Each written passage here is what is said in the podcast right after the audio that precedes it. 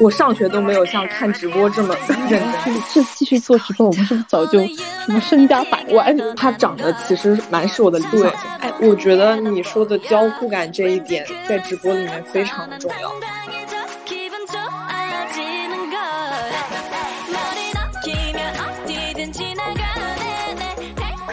Hello Hello，大家好，欢迎来到蓝莓酱跳跳糖的第八期，我是 Tracy。Hello，大家好，我是 Helen。今天第八期，我们有一位海外嘉宾朋友，让 Tracy 给我们介绍一下。对，我们的这位朋友呢，叫做小兔。然后今天我们是一个遥远的连线，那邀请他来跟我们一起聊一聊一个非常有趣的话题，就是关于直播的话题点。那小兔来打个招呼，Hello，大家好，我是小兔，非常的腼腆，非常腼腆。那今天我们基于这样的一个话题的最初初始的想法，就是因为最近我们。因为我跟 Helen 是在疫情期间嘛，所以我们刷到直播的频率变高了。那其次呢，也是因为小兔他自己前段时间他有过去看直播的这样一个比较好玩的经历，所以这就激起了我们想要去聊一聊这个话题的想法。对，那 Helen 也可以说一下你自己对于一些直播的看法。对，因为最近封在家里，然后。只能靠一些社交平台，抖音啊、微博啊度日，所以在抖音上也经常会刷到各种类型的直播。我自己最近也有看一些。嗯，小兔呢？小兔，小兔，你你你想直接聊这个故事，还是你先说一下你的观点？呃，我觉得我们还是先从故事开始吧。可以。其实我一开始也不是特别。对直播感兴趣，因为我觉得直播这个事情它有点浪费时间。你把屏幕放在那儿，然后你就在那儿看看他们在里面讲话这样那样的。我觉得我对它不是特别感兴趣。但是前段时间呢，就也是刷抖音嘛，刷到一个就是那种拍模仿视频、变装视频的女生，呃，她长得其实蛮是我的理想型的。然后我发现他在做直播，我就点进去看了。他直播的内容其实很简单，他就是跟人跟那些弹幕里的粉丝聊聊天，然后有的时候打打 PK、连麦什么的。但是我觉得我可能还是外貌动物吧，因为他真的我长得太他他的外貌我真的太喜欢了，所以我就。这段时间就是非常上瘾，我每天他每天晚上九点钟到十一点钟直播，呃，那边正好是我这会儿的下午一点到三点，其实是我一个学习的黄金时期，但是我会为了看他的直播放弃我的学习时间，每天准时准点的等他的直播，像打卡上班一样，我上学都没有像他，我上学都没有像看直播这么认真过。你知道这个事情很好玩的一个点，就是他当时跟我分享，他说他爱上了一个女主播。我说啊，就因为他在说女主播这三个字的时候，其实我的脑子里面有先入为主的，就是那种性感漂亮大胸姐 姐，你知道吗？我就说啊，这样子吗？我就很惊讶。后面他就给我发了那个女孩子的截图，后面我们就有了这个说爱上了他，对上班打卡的这个。好玩的梗嘛，所以确实也是因为那段时间非常密集的，就到点儿了之后，哎，他就进去了，我就觉得很好玩，这个也是比较好玩的一个经历。因为因为我确实，我身边真的是第一次有这种就每一天去蹲这个直播的，我觉得哎还还蛮好玩的。然后像我平时的话，我自己在没有看直播的这个前提下，我平时知道的直播的现象就是这几年起来的带货嘛。就比如说我要抢一个什么东西，我身边是会有朋友可能会定一个闹钟，说，哎，我今天要去买这个东西，然后在这个直播间里面可能会怎么样，所以要去抢一抢。然后这样子的话，我也还是挺能理解的，就可能大家那种其实不会一直看，一般就是会瞄准它有那种销售的预告嘛，我一般会瞄准我看的那个品类，然后其他时候可能就往旁边一放，我也不会仔细看它。对对对，所以这算是几种不同类型的直播。那小兔看的这个直播，他是天天都在播吗？对，一般来说，他这种主播会给自己定固定的直播时间，就是到点了，大家可以来看。一般是每天，有的时候也会请假说，呃，今天出去玩了，然后今天不播这个样子。所以其实他就是全职博主。呃，他们这种主播的话，一般他的经收入来源，要么就是他拍抖音视频的广告收入，要么就是直播间里的粉丝打赏。我我看那个主播看最后，我也会给他充钱刷礼物，因为就是特别希望他 PK 的时候赢，因为他们这种主播他跟人打 PK 嘛，他们是要靠粉丝刷票的。他们如果赢了，他可能会对粉丝说：“如果我们这把赢了，我回去就跳个舞，或者我回去就。”给你们看一个什么什么样的福利一样的东西，所以大家就是会对刷礼物这个事情非常的狂热，而且你只要礼物刷的多了，这个主播会认识你，你进直播间的时候他会读你的 ID 跟你打招呼。我一开始不是很能明白，就是这个让大家趋之若鹜的点在哪里，但是有一次我刷了一个九十九抖币的小礼物，他读了我的 ID，那一刻我心情特别好，因为我觉得他关注到我了。就是被关注的感觉非常好，所以你有一共花掉多少钱在直播里面，在这个直播间？还好我比较贫穷，只花了一百块钱啊，那还好，那还好呢，大家都是很理智的。不是经常有那种新闻说谁哪家孩子拿了自己妈妈的手机转了几万块钱给主播？啊，对，真的是的。因为我看的是小主播嘛，所以他不会像有些大主播那样竞争力那么强。我自己的感觉是，因为因为其实我有一段个人的经历，这个算是在直播非常早开始的那段时间。因为在我的这个，呃，在我的认知里面啊，直播应该是从二零一六一七年差不多开始慢慢的红起来嘛。然后我我是在一七年的时候，当时。我大学刚入学，然后我的之前的编导老师的朋友，他开了一个这种类似的公司。我那个老师呢，因为介于他是老师嘛，他就说你可以去看一下，就相当于增加你自己的实习经历。其实我当时就觉得说，嗯，可以，我就可以去帮帮忙。结果那个人加了我之后，他看到了，可能他看到了我的照片嘛，他就说你要不来试一下。你说来直播吧，我当时说好呀，我就玩嘛。结果大一的时候，我跟我的朋友，另外一个朋友，我们就是在做起了这个直播。但是我当时的一个感觉就是，我会觉得在做这个直播的时候会很浪费我的时间，因为进来那些人，我觉得他们就那个人就是我老师的朋友，他告诉我的这个工作诉求就是，你一定要想尽办法让他们刷礼物。这就是直播的诉求。他其实我我还挺感谢他是这么去跟我讲的，因为这是一个目的，一个目标点，我们要这么去做。所以你要花就是花心思去，比如说你讨他开心，或者是你说一些怎么样的话。但我这个人就会觉得，那我不是浪费时间吗？我干嘛要做这个事情？我在当时觉得很抵触，然后后面我就不做了。我就说我觉得。不太那个，但是但我说实话，其实那段时间我还是有成果的，大概在通过那段时间的直播赚了一千块钱吧。后面我就离开了，就是离开了这个岗位，直到现在我再去看这个事情的时候，你知道我后面跟我的朋友开玩笑，我说我们两个要是不是这继续做直播，我们是不是早就什么身家百万？就是开玩笑啊，但确实就是，如果你是能够静得下心来，你真的去讨那些人。开心，然后你去花掉你可能上上学读书的时间，你就呱啦呱啦的凭你一张嘴，真的是可以做到的。因为那些人可能我觉得是收获了一种情绪价值吧，就他就是会为你花这种钱。我觉得有的时候你也很诧异，但你又一想，觉得好像也能理解。对，对，这是我自己的一个经历。嗯嗯。那小兔后续继续在这个直播间大概看了多久呢？还是现在一直在持续？我一共持续的时间可能只有两个半星期吧。因为其实我停止的话是发生了一件事。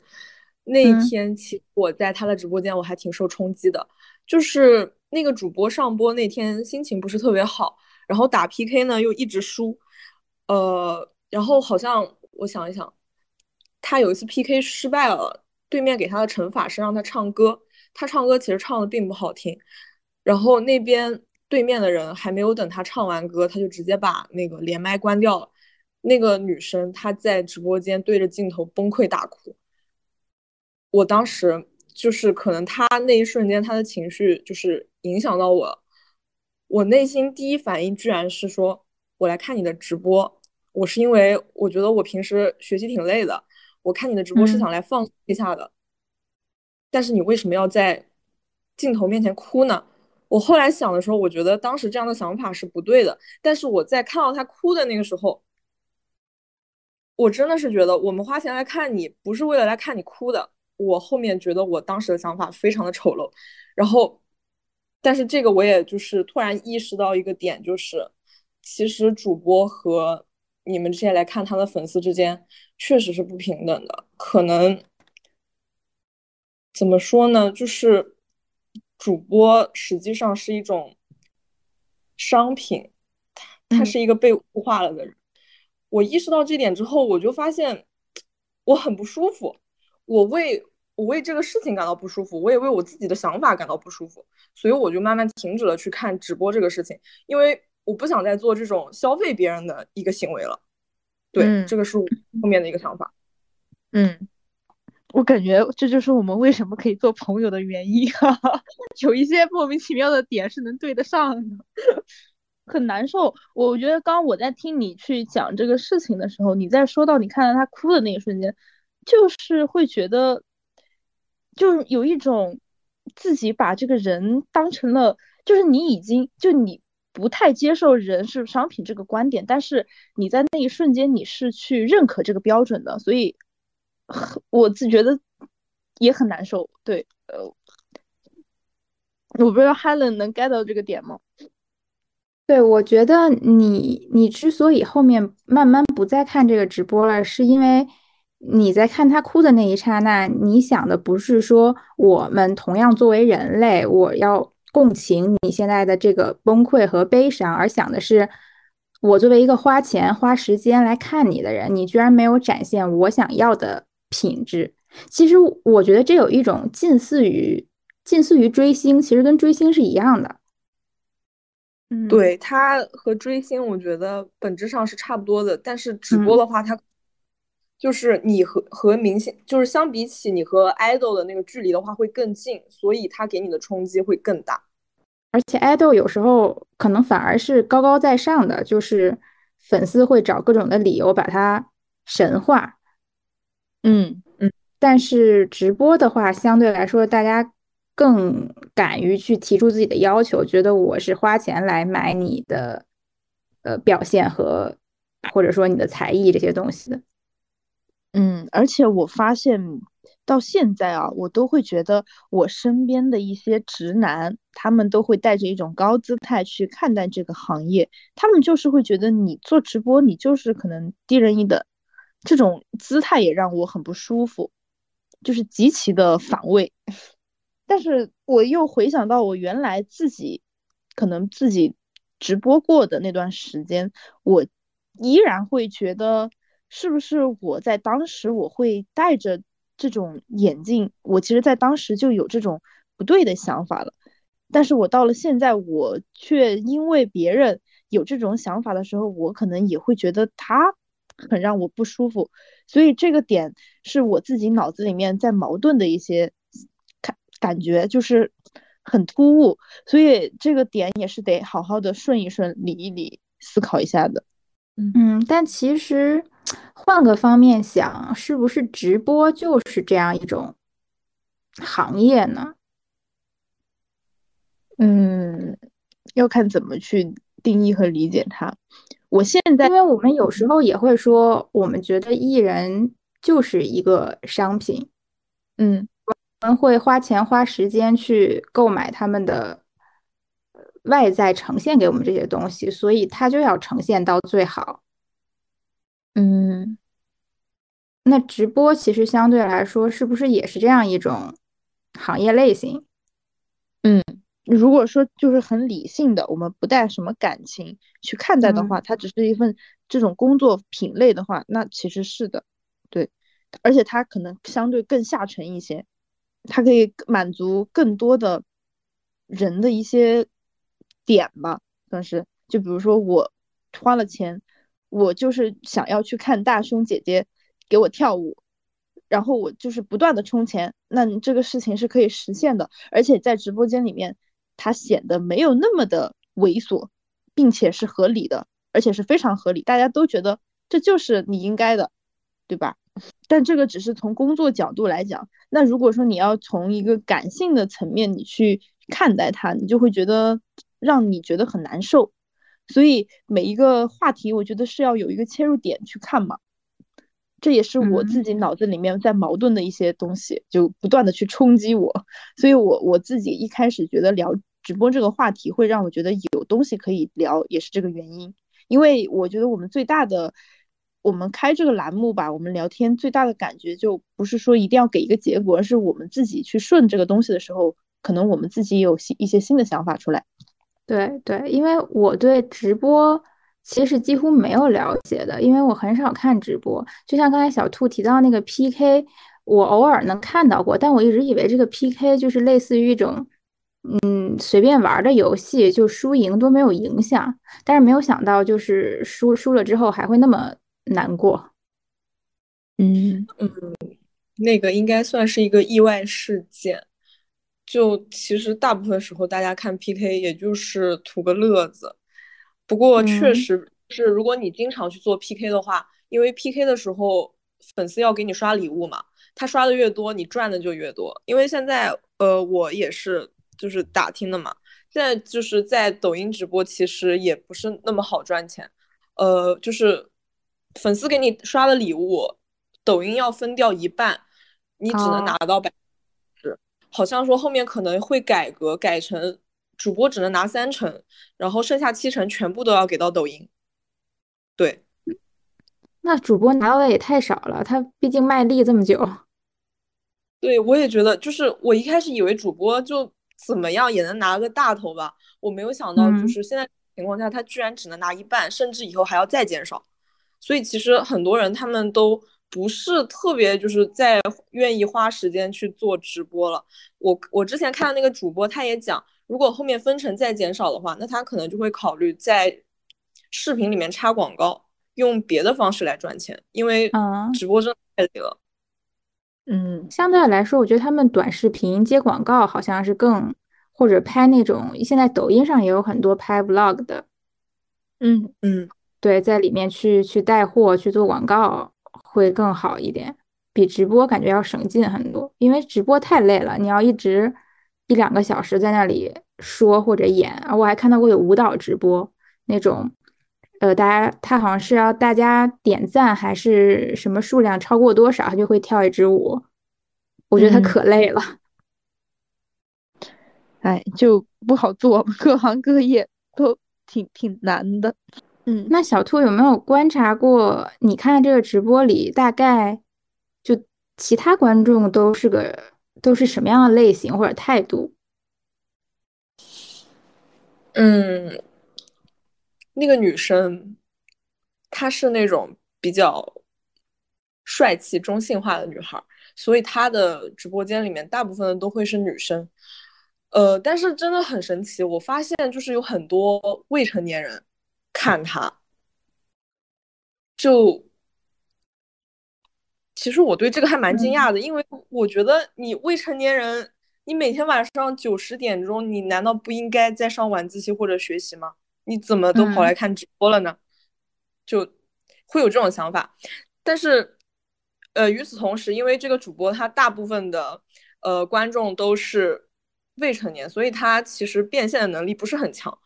他啊，就是给刷礼物刷的多的那些人，我大概的去看了一下，基本上都是女生，但是花钱花的最多的那么一两个是男生，而且是那种三十岁的老大哥，我不是很能理解。就像 Tracy 说的，呃，你可能你去看大胸姐姐啊这种性感美女，可能大哥会比较多。我不知道为什么会在这种比较中性化的女孩子，就是她的主要受群。面向的群体是女生的情况下，会有大哥来给他刷礼物。我至今没有搞明白这一点。确实，就是说，其实在这个直播行业里面，愿意花大头钱的人，其实主要还是就是年纪大的男性，是这意思吧？就是目前我们我觉得年纪大和年纪小的男性应该都有，但是我很少在有某条新闻说爆出来某某某个女生，不管是年龄大还是年龄小，在某某某直播间狂刷几万块钱礼物，我基本没有看到过这种新闻。每次新闻的主角要么是呃小学生男孩，要么是 大哥，锁定性别。笑死，对，但这也可能是一些偏差吧。就毕竟新闻你是挑典型事件嘛，但是我觉得这么多条新闻里都没有一个，它肯定也是有一些呃比例在的。对，就大部分大部分这个群还是说男性比较多一些。对你这个基数肯定在的，要不然不可能条条新闻都是你。哦，我有我有就是看到过女孩刷的比较多的，就是我这段时间。看到的一个主播叫甜甜，我不知道你们知道这个阿姨吗？就很很好笑，她很可爱。就是她的抖音视频主要是那种发搞笑视频，她会去做一些比较让人看了之后会第一感觉啊就。挺恶心的，就比如说一个大妈，然后故意要扮丑，然后说什么啊，我就是什么纯欲，就是这种。但是你看多了之后，你就会发现这个人还挺乐观阳光的。所以他其实每天他做的直播也是那种就开心的嘛，就就在直播间里面各种扮丑，然后吸引流量。但是他的那个榜单上面，我每一次点进去，基本上都是女性，都是。一些姐姐给他疯狂的刷票，就是什么支持甜甜、守护甜甜这种，我觉得可能在未来是不是也有一种趋势，就可能也不只是男性会为了看直播而刷钱。对，嗯，你说到这里，我想到就是我其实是在，就是也有在看一些别的主播嘛。我之前就是看了一个比较典型的大胸姐姐，呃。在他他是刚开始出来做直播，所以他每次的直播间人数可能只有五十个人左右，就基本上给他刷礼物的都是女生，大家也都是非常真诚的在赞美他，觉得他跳舞很好看，人长得很漂亮，所以我觉得你说的那个女性消费的这个趋势是存在的。对，嗯，哎，包括我自己也有。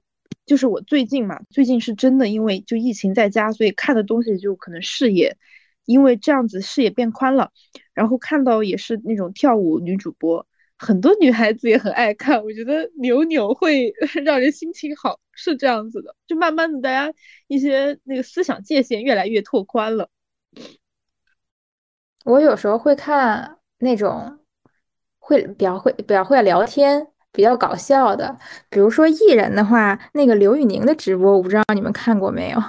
我觉得他特别搞笑，就你他能播很长时间，好几个小时熬熬夜熬鹰，但是他会讲一些很好笑的事情，他自己本身就挺逗的，然后还会讲一些跟其他艺人的小故事，还会唱歌，他唱歌也很好听，因为他本来就是网红唱歌出身嘛。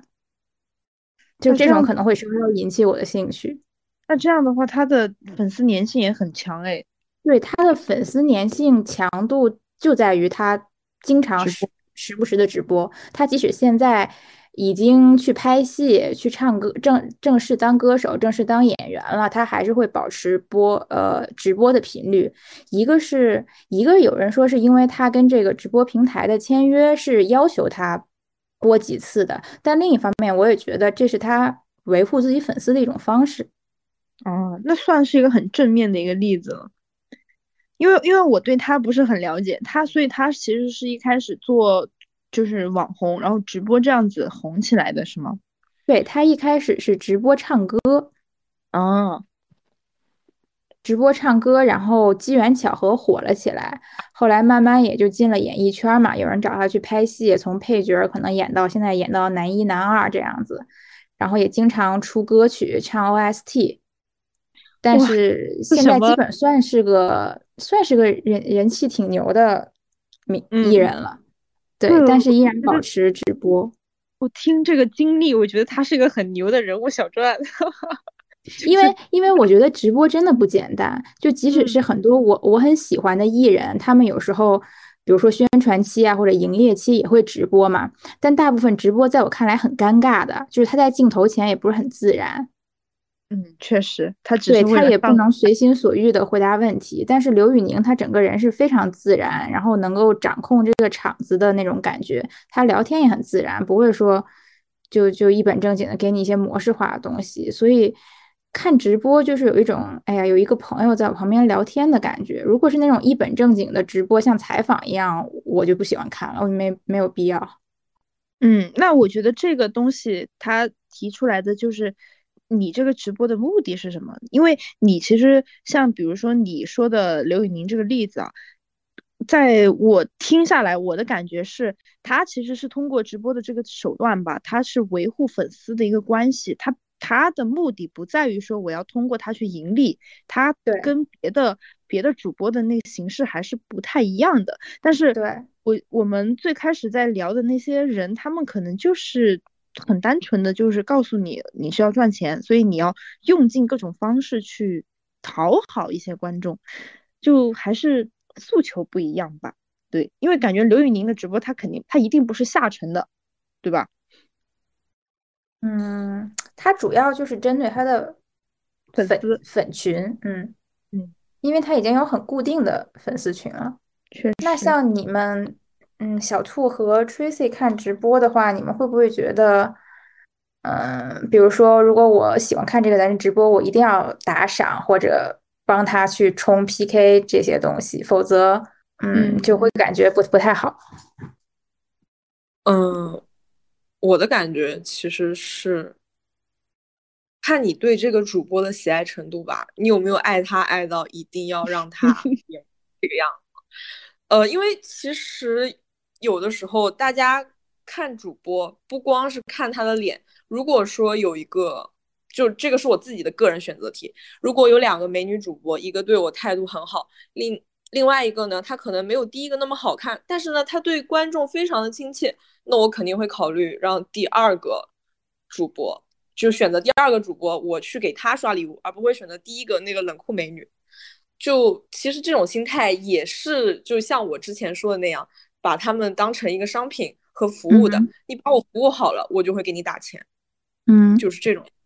对对对，其实你也是想要一种，嗯，好像朋友在聊天，或者你受到了受到了他的重视这种感觉，而不是说你在看一个跟你毫无关系、毫无交互感的直播。对，哎，我觉得你说的交互感这一点在直播里面非常的重要。就是你哪怕你自身条件再好，你没有交互感的话，那也是没有用的。就好像之前刚才讲的那些明星直播和刘宇宁直播的对比一样。嗯嗯，对，因为他们可能就是维系嘛，它是维系是为主的。但如果是在赚钱盈利的这种直播里的话，交互感，我刚刚想到一个就是提供情绪价值吧，我觉得这个是就。为什么不断的想要去花钱？因为你在这个里面你获得了快乐，这种快乐是你没有办法用一个具体的物体去承载的。就是你在那一瞬间，你就是开心，你给他刷，你给他刷成千上万，你就是开心，你乐意，就那种感觉。我就觉得是这个人他给你提供的这个情绪价值，会比你在生活里面，你现实生活中你遇不到，对，所以你愿意给他花钱。然后我自己的话，我平时会去看我喜欢的小艺人直播嘛，就如果他有直播的话，我可能去看一下。我去看他的那个直播间里，全是一些美女在给他疯狂的刷，疯狂的刷热气球，然后他从来从来不感谢，然后也不说，而且还会讲你们别刷了，你们别刷了，你们干什么呢？然后他越说，那些粉丝就越给他刷。我当时就会觉得这是不是？另一种手段，就是逆利用逆反心理，对，也有可能。就你们别刷了，我真的要生气了。然后就疯狂的热气球一个接一个，我甚至看到有一个人给他刷了一千多个，就我当时就天呐，这些人好有钱，这这种感觉。你在直播世界里面，真的见识到了另外的世界。嗯，但是如果是以这种直播赚钱的主播来说，他其实肯定是会想一些话术或者一些方法，要求大家来给他打赏或者刷什么礼物的。比如说，有一些直播间我点进去，他会一直重复说：“哎呀，点右上角关注，加什么主播粉丝团，不拉不拉。”这样他反复重复这个的时候，我就很烦。嗯，对，是的，然后我就会刷走。对他们的目的，其实主要就还是把“我要赚钱”四个字写在脸上。嗯，那像你，你小兔，你看的直播的话，就他有没有什么，比如说具体的方法，或者你觉得让你不太喜欢的语言呀，来让大家给他刷礼物之类的？就会不会有会比较破坏观感？嗯，我知道有一些颜值女主播，就是大家其实会用一种比较鄙夷的态度去讲嘛，就是说他们是教科主播，他们是真的会在直播间喊“哥哥给我刷个热气球吧，给我刷个跑车吧”这种的，就然后大家给他刷大礼物，他就是谢谢哥哥，谢谢姐姐 这种样子，就我觉得其实。什么？但是我自己在看的时候，那个观感是确实是有一点不是特别好，因为你会觉得他在那个瞬间他显得特别的谄媚。嗯，还有另外一种就是比较就就还有另外一种另外一种方式就是，呃，你给他刷礼物了，他才会读你的评论。如果你没有给他刷礼物，他就不会读你的评论，因为就是你在抖音上花了多少钱，你有没有加他的粉丝团，在主播看到的那个评论里面，他都是可以看到的。所以说他可能有的时候会忽略掉那些没有给他花钱，或者是给他花钱比较少的人的评论，可能会更多的在那个直播的过程里面跟他的榜一大哥、榜二大哥来做一个比较多的交流。嗯，所以你可能会为了跟这个主播。接触更多，你会为他刷更多更多的钱。对，有时候我进一个人数比较多的直播间，就大家可能会疯狂的发，呃，发一些问题啊，或者发一些什么，但他好像，嗯，就不会理你。对，就你只要你只能花钱多了之后，他才会有可能去理你。就感性角度来讲是挺难受的，但你理性角度说他这样做也是对的，因为他是没有没有错，因为大家都是要赚钱吃饭的。对，就是利于他工作嘛。是的，其实有一种就是你在追星的时候，有一种粉丝是，呃，花钱做数据，还有买砖买杂志的这种粉丝，还有一部分粉丝是那种只看不花钱的粉丝，就俗称白嫖粉。然后这类粉丝是非常受到唾弃的。是的，是的，但是就有点类似于在。直播间里只看不刷礼物的人，因为即使是艺人的话，他虽然感觉距离比较远，但是那些大粉啊、粉头啊，还是可以接触到的。有时候，对，是的，你只要愿意花精力、花时间、花钱，你就是能够接触到。对我之前追的一些十八线小艺人，去会拍那种电子刊嘛、电子杂志。经常有大佬一看买了三百本，嗯，我震惊。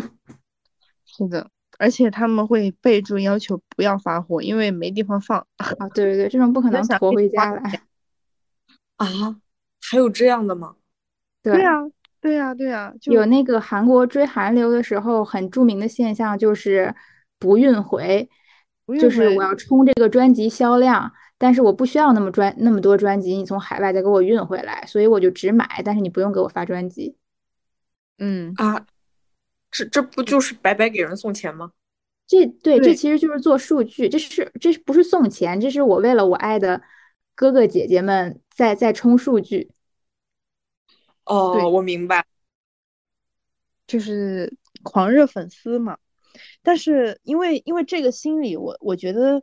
我很有发言权啊，因为我经历过这么一段时间。我在某一段时间里吧，非常的狂热于某个粉丝，所以这个心理状态我真的特别理解。我觉得在他的那个世界下，我去追他，我获得的那个快乐是比我做任何事情都快乐的，就就是快乐到极点。但我觉得不太健康，所以你也能去理解这些人为什么要这么做。我觉得还是得在合理范围内就去。你能做多少，你去做多少。你不要说是，哎，你就为了给他，你你只有一百块，你就为了给他做这个数据，你给他充九十九，你剩一块钱给自己，那倒也是没有必要。我觉得人类可能真的就是太难过了吧。每一个人的那个点是不一样的。嗯，那就说回看直播的话。就 Tracy 前面有提到，就大家看直播的时候，我们接触到的大部分观点啊，就是大家还是会比较用有色眼镜去看这个行业。就提到你如果直播的话，大家脑脑海里浮现的可能就是一些比较呃不太好的、不太好的画面。所以，就你俩有没有觉得，嗯，做主播呀或者直播这个行业，嗯，有没有一些问题或者？嗯，是不是人们对这个印象太刻板了？其实并没有必要去去差别化对待他们。其实跟做艺人、跟做其他行业一样，都只是一种职业而已。嗯，我是觉得分两个维度嘛，就这个行业肯定也是越来越好的。我觉得这种刻板印象是因为在这个行业刚起来的时候，它爆火的原因，是因为它一开始就是以这个东西作为噱头，然后。刷起来的嘛，然后包括之前你提到的那些新闻，也是都是在大肆的去说这个事情，所以我觉得媒体也是有关系的。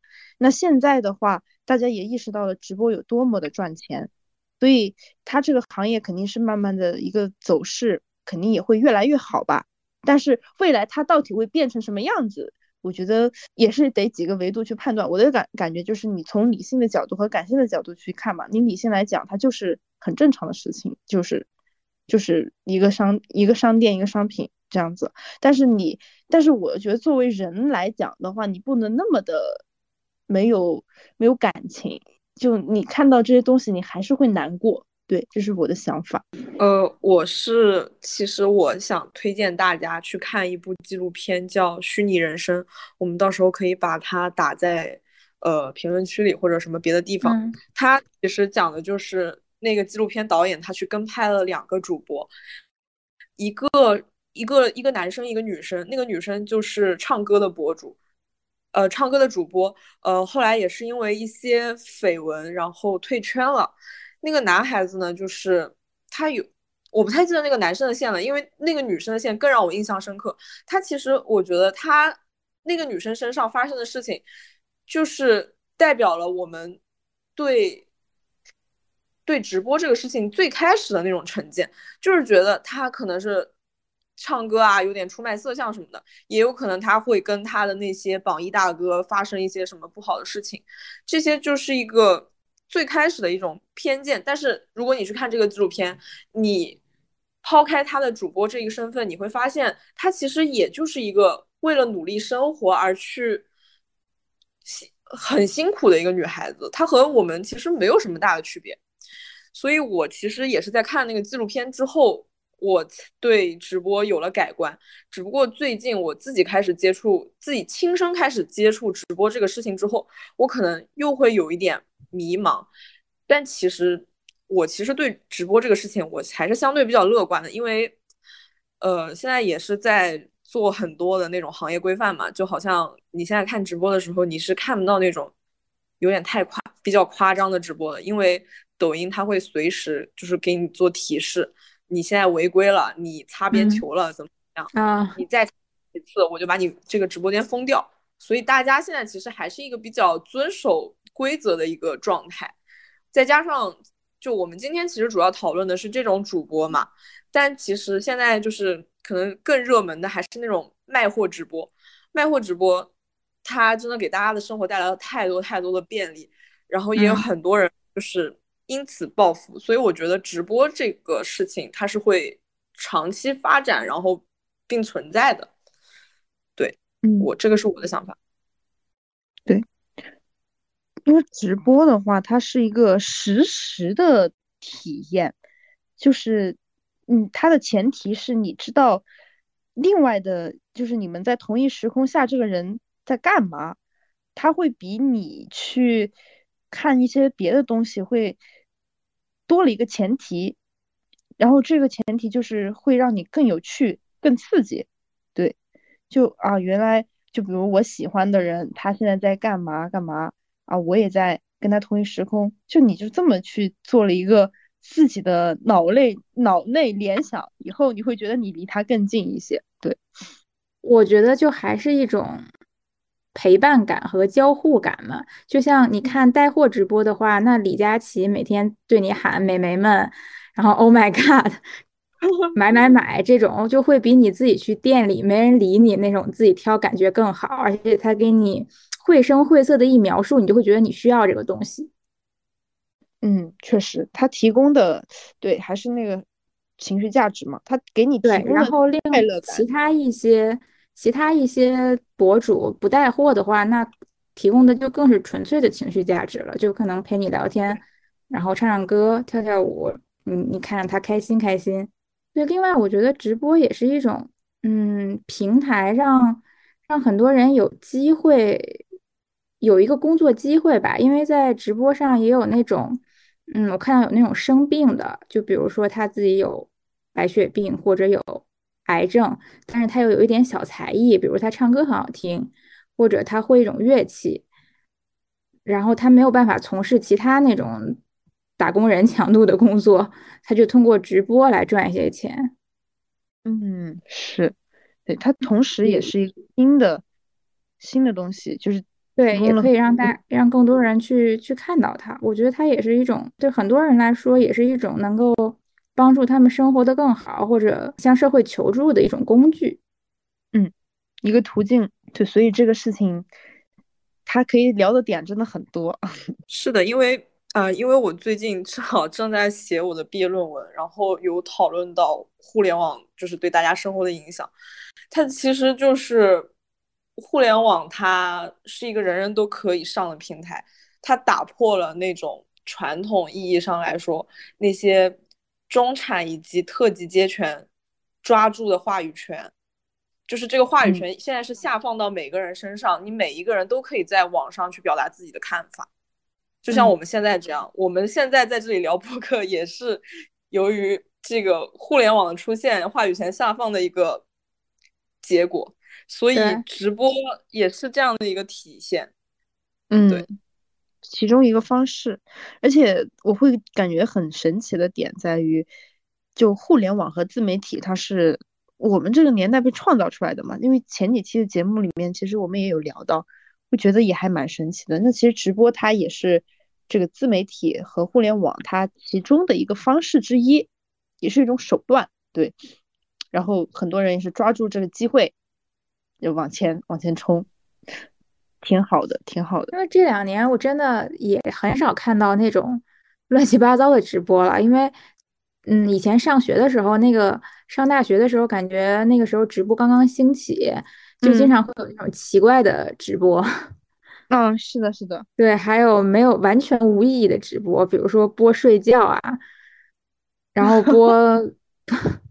不播一些令人无法理解的东西，然后但现在应该都已经规范掉了。嗯，其实你刚才说的那种播睡觉的，我想到我之前刷到的一个，他的名字我忘记了，但是他就是，呃，手机架在那里，然后前面放了一只绿色的拖鞋，就播那一只拖鞋。啊，对，然后也有很多人在看吗？是的，然后那个拖鞋它还可能会跟别的另外一双什么棉鞋连麦，还会跟凉鞋连，就是互联网给我一种互联网行为艺术的感觉。他们还会打那种非常迷离的光，就可能那个绿拖鞋它打一个红色的光，然后照着它，就非常的行为艺术。嗯，但是说实话，我觉得这确实很行为艺术，这上升了，这不是。在你的一番描述之下，你知道吗？一开始会觉得它可能像一个睡觉一样的东西，然后你在可能经过了三十秒，对它的一个整体画面进行了铺垫。我说啊，这是什么？这是一个装置。就这个东西，问题在于你你怎么去包装和描述它。就国外有很多所谓的艺术装置，或者说现行为艺术，如果你用非常世俗、非常非常 市井的语言去描述的话，你也会觉得不知所云。对，就是啊，这就是一个破烂。对，但如果你给它包装出一个理念的话，它就会变得高大上起来。完了，这样做艺术的人要打我们了。无意冒犯，理性发言，理性发言。所以其实艺术它其实也是一种包装，是也可以这么理解，对吧？对，艺术肯定需要包装，而且艺术是需要解读的。嗯，就像那个绿拖鞋一样，就你你解读了到了什么，就这样子，蛮好的。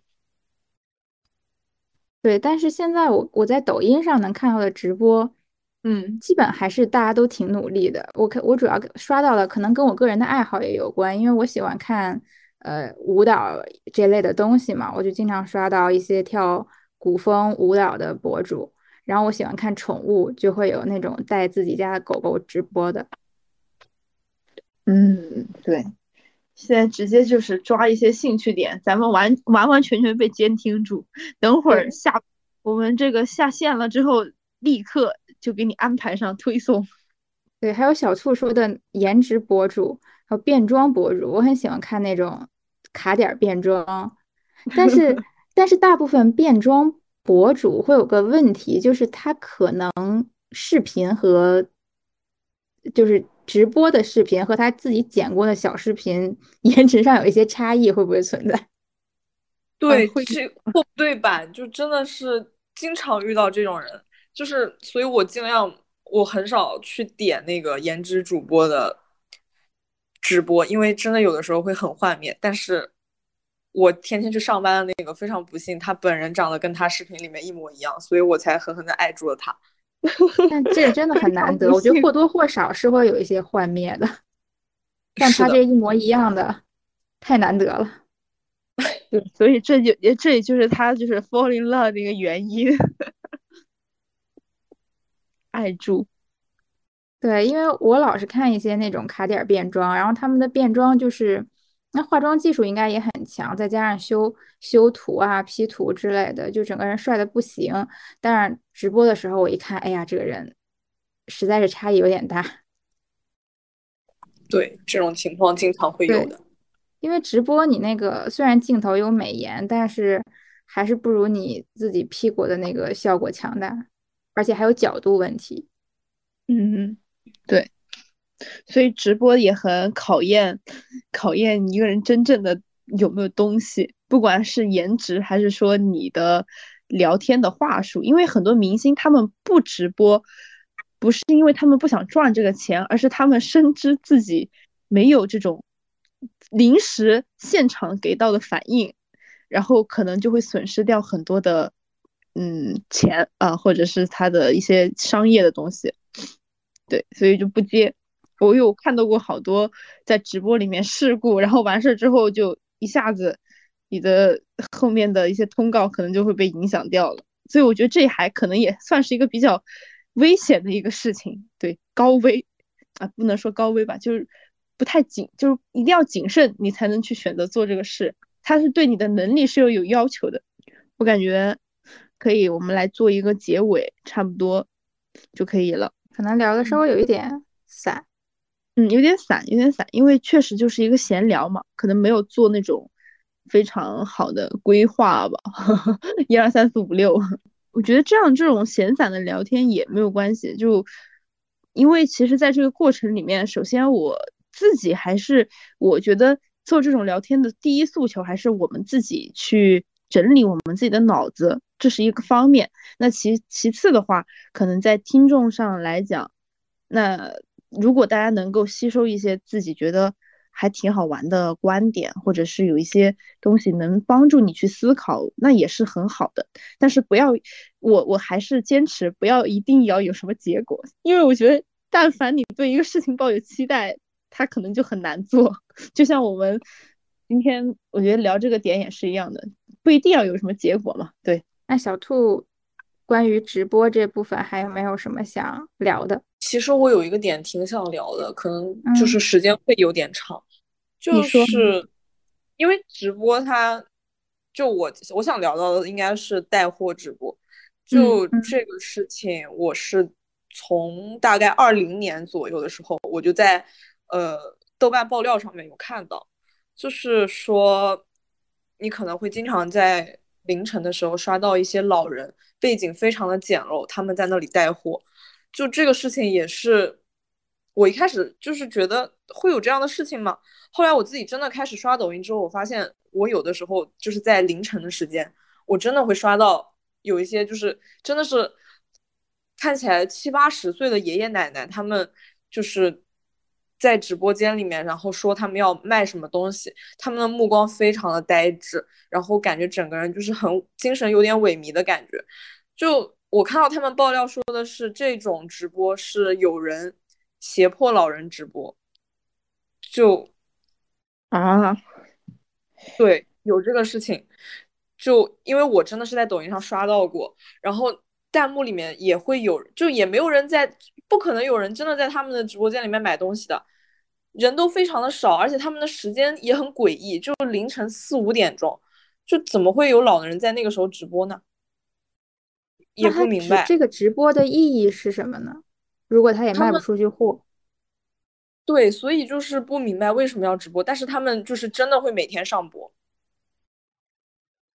然后就会有一些阴谋论的东西，就是说他可能就是会被人胁迫什么。但问题就是，即使他被人胁迫，就是胁迫的这个人，他一定是有目的的，比如说。他要卖东西，或者他要打赏，但是他两个目的都达不到。呃，之前是有人就是老人就是求刷礼物嘛，因为可能说他到多少礼物，他可能就会挨饿，有这种情况的。但是这个是比较古早的，呃，现在可能不会再有了。但那个时候我看到这种消息，我就觉得就是直播也会，就是也有人会被人就是有心有有这些。有这些想法的人被他胁迫来做直播这个事情，我觉得直播还是那个时候让我挺害怕的。嗯嗯，确实挺害怕。你讲完这个，你刚刚讲的的时候，我就觉得这是一个恐怖故事。对我有看到过，但不是在你说的那个那么晚的时间，就。就有时候晚上就有看到那种，也是老年人会卖一些手工的东西，就很多老年人会手工编一些小挂件啊，或者是挂在手机上的呀那些东西，耳机包之类的。还有老年，还有老年人会类似于那种小卖部，就是卖一些很普通的零食、方便面这种东西。但是我有时候看。真的会看他们，就真的有点心软，想买东西。对，会的。所以我也在想，如如果说我们刚才讲胁迫是真的的话，他那些人是不是就是抓住了我们的这种心理，然后想要从中获利？对。但是问题就在于，说是如果说，嗯，你不买啊，你不买，你买不买是一回事吧？但这些老人他们的下场，比如说他没有达到这个。KPI 的话，他是不是就就得一直这样子被胁迫，然后可能脸色也不太好，然后他的他可能会更加变本加厉的去折磨他们。那如果说你今天卖的好一点，你想帮助他们，然后你帮助完了之后，他可能是不是就会好一点呢？就这个问题也，它是一个循环，恶性循环。对，这个有点像。乞讨就是以前有人会逼迫小孩子或者老人去乞讨，对，他就是这样。但是一下子上升到了一个社会问题，他现在变成了就是现实中的那种东西，他现在已经变成了虚拟也存在。我的天呐，对，肯定，但但我觉得虚拟世界肯定是存在，甚至说虚拟世界存在这些东西的几率会比现实世界更高。嗯。一下子又又又转换了一下，因为你也无从判定这个东西，哪怕是他的儿子女儿好吃懒做的，也有可能会逼迫自己家的老人去去直播去做这种事情。嗯，确实，就对，包括当时我看的那个甜甜嘛，就他他是在乡下，然后你去看他做这些事情的时候，下面其实也会有评论说，嗯，他的团队怎么怎么样，就你无从考究这一个农村宝妈她是否真的快乐。所以刚刚我说的时候，只是还停留在她自己去很快乐、很开心的做那些怪表情。嗯，他自己挺高兴的，他看着挺高兴的，所以因此你也挺高兴的，这是一个非常浅显的一个层面。但你在那通过小兔刚刚说的这个事件之后，如果我们在深往里面想一下，那如果他不开心呢？只是觉得就是说团队发掘了他的这个点，觉得他还挺合适的，所以会让他去做这件事情。他现在看起来挺开心的。那如果说实际上他不开心的，我觉得这也挺可怕的。你再往深想一下，是挺。吓人、害人的，但这些都仅仅是我们自己的一些猜测嘛，就是聊聊天这样子。一下子话题沉重了。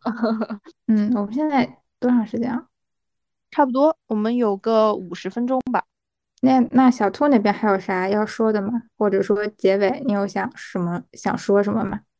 嗯嗯，就可以随便说，没事儿。我应该没有了吧？可能就是希望大家。直播可以看，但是不要影响到自己的正常生活。你这就是上头的状态，太上头了。当时就是真的是关注关注眼前人，关注眼前事，不要沉迷于网络直播。可以可以，这个就很正能量了。但是如果眼前是实在无聊，看一看。放松一下，我觉得就浅留在那个快乐层面就好了，不要像我们刚刚一样 做一些深入解读，会很难受。对，我觉得大家如果遇碰到疫情被封在家里的情况，然后又是一个人独居的话，没有人聊天，可以也可以看看直播，也推荐大家看看刘宇宁这种直播，真的很轻松愉快。嗯，可以。就深层思考是需要去进行的，但是放在一个你可以出来的环境，不要对浅层浅层次的快乐，我们也是需要的。对对，那那我觉得这一期差不多到这里，我们下期再见，嘿嘿。好的，拜拜，谢谢小兔，谢谢小兔，拜拜，拜拜，拜拜。